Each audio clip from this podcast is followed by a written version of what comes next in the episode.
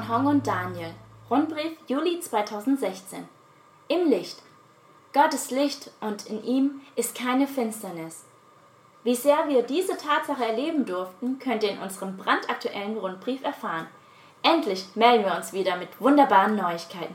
Ihr dürft gespannt sein. Licht ist stärker als Finsternis. Im letzten Rundbrief berichteten wir von dem Start eines Glaubensgrundkurses vom 13.03. bis 15.05.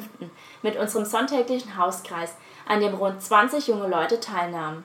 Höhepunkt des Glaubensgrundkurses war definitiv ein Wochenendtrip, bei dem viele für sich beten ließen, Briefe an Gott geschrieben wurden, tiefe Gespräche geführt wurden und sogar eine junge Frau sich für ein Leben mit unserem Gott entschied.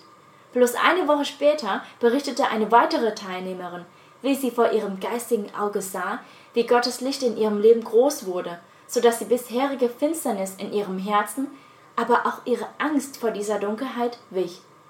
Seitdem erlebt sie, wie Gott ihr Herz verändert und wie sie neue Freude, Vergebung und Liebe erfahren darf.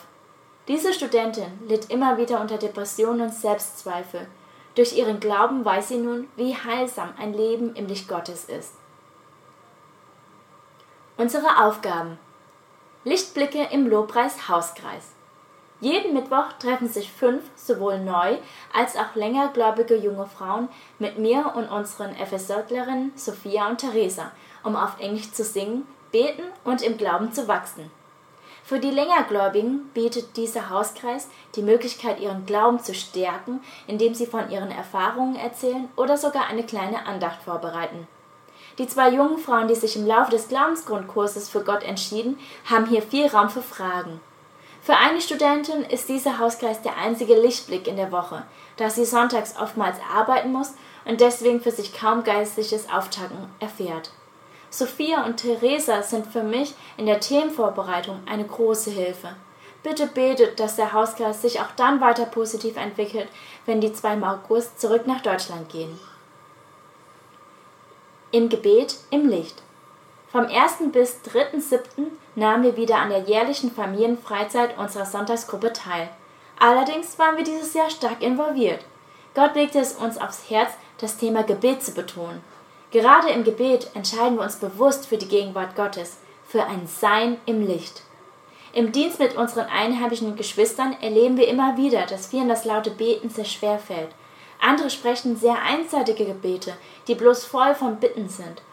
So kam aus die Idee eines Gebetsgartens mit 30 völlig verschiedenen Stationen, die vielfältige Möglichkeiten des Redens mit Gott aufzeigen sollten und zudem aktives Mitmachen erforderten. Für unsere einheimischen Geschwister war dieser Garten ein völlig neues Konzept. Dennoch wurde es überaus positiv aufgenommen. Als die rund 230 Teilnehmer sich auf die 30 Stationen aufteilten, war deutlich spürbar, wie das Licht Gottes ihre Herzen wärmte und sie zu Tränen rührte. Und seitdem bekommen wir immer wieder landesweite Anfragen, das Material für andere Freizeiten oder Sonntagsgruppen zur Verfügung zu stellen. Wieder einmal sind wir von Herzen dankbar für Gottes Wirken. In diesem Sinne, eure Hong und Daniel mit Elia Min. Ich will den Vater bitten, um Gottes landesweite Wirken durch den erstellten Gebetsgarten, um einen guten Abschied von unseren FSJlerinnen Sophia und Theresa im August. Sie waren uns eine große Bereicherung. Ich will den Vater bitten um geistliches Wachstum für die zwei Neubekehrten.